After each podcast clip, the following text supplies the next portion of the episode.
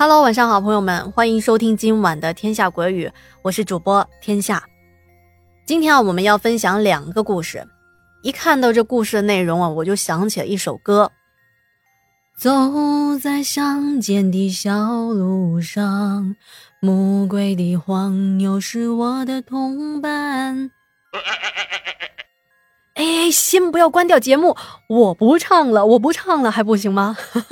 言归正传啊，今天要说的这两件故事呢，都是发生在乡间的小巷子中的。好的，那么我们先来说说这第一件故事吧。这件事啊，是由咱们家的听友 WGH 分享的，是他小时候亲身经历的事儿。WGH 说。我是来自浙江宁波的一名小青年，今年虚岁二十七了。在我大概六七岁的时候吧，嗯，当时也是这种梅雨的季节，几乎每天都要下雨，天气既潮湿又闷热。那会儿村里啊也没有一条像样的水泥路，都是什么石子路啊、黄泥路，最好走的路啊算是青石板路了。路上也没有任何的灯，走夜路的时候完全是靠着双眼对黑暗的适应能力。您可能也猜到了，我这件事情就是走夜路的时候遇到的。我们村呢不算大，也就是两三百户人家。村子根据所属的位置呢，分为上横、中横和后横。我家住在后横，后横的人特别的少。基本上住的都是年纪比较大的老头子、老婆子，年轻人们都出去外面打工了。在后横的邻居当中，有一个年龄跟我相仿的小伙伴，平时我俩啊经常在一块玩。村里吃饭的时间呢比较早，大概是下午五六点多呢就已经吃完饭了，加上那会儿是夏天嘛，太阳下山也晚，那一阵子。我俩最喜欢在吃完晚饭后到村里的中恒那边集合玩游戏，因为中恒有个大操场，平时人挺多的，在这呢，我们可以和村里的其他小伙伴们一起玩。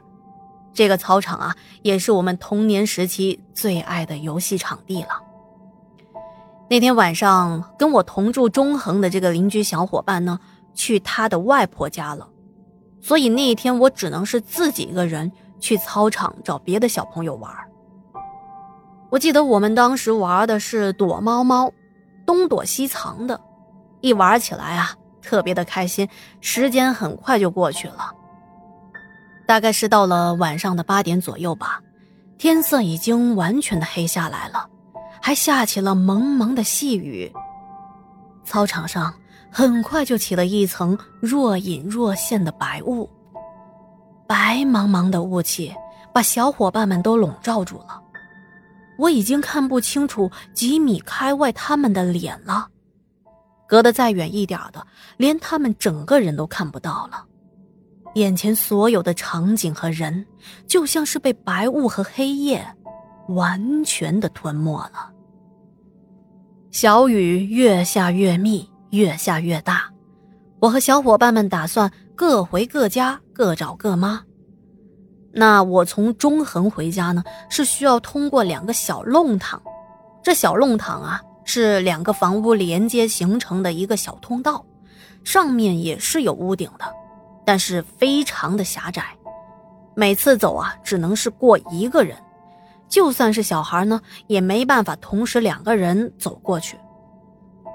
我小时候啊，胆子挺小的，当然了，现在胆子也不大。走弄堂的时候，周围已经是漆黑一片，而且还下着雨，我也没有带伞，到处都是湿漉漉的。我一个人凭借着一点点的月光走着回家。从弄堂到我家，其实也就是五分钟的路程。由于当时周围一个人都没有。我感觉路特别的远，越走越害怕。很快，我就从第一个弄堂里出来了。接着，我走进第二个弄堂，只要穿过去，再走一小会儿就能到家了。但是，这第二个弄堂比较长，而且此时雨水依旧是淅淅沥沥的下个不停，而我已经看不清楚前面的路了。我双手扶着墙壁，一点一点的摸着黑往前走。幸好头顶上有屋顶挡着，不然我早就变成了落汤鸡了。我一心想着走快一点，能够早点到家。啊！我突然就听到了身后传来了一阵清晰，可是又很奇怪的脚步声。那声音啊，特别像是这个年代的女生穿着高跟鞋走在木板上那种哒哒哒的声音。说奇怪，是因为在当年啊，我们村没有谁。会那么时尚穿高跟鞋，更何况这是下雨天啊，谁会穿高跟鞋走路啊？我当时是完全不敢回头的，也不管雨水弄湿和弄脏了鞋子，我开始在弄堂的黄泥路上跑了起来。可是我没想到啊，当我跑起来之后，身后的脚步声也跟着加快了速度。我越跑。越感觉到那个人离我越来越近，马上，我感觉到他就在我的后面了。一瞬间，一个冰冷的、湿湿黏黏的东西贴上了我的后背。那种冰凉的感觉让我不禁打了个寒战，鸡皮疙瘩一下子全起来了。我太害怕了，直接就被吓哭了呀！整个脑子一片空白，我一边哭一边不要命的往前跑着，结果还没跑几步呢，砰的一下撞到了一个人。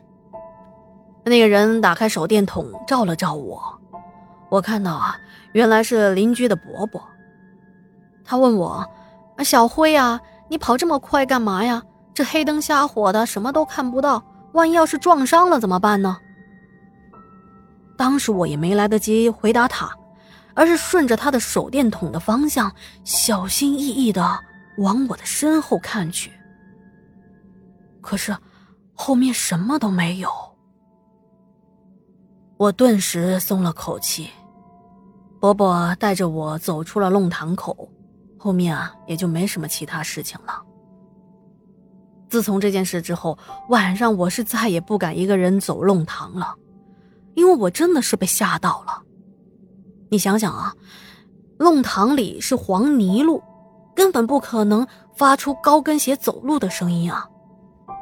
而且我前面也说过，当时我们村也没有人穿高跟鞋，好吧，有可能是外村来的人。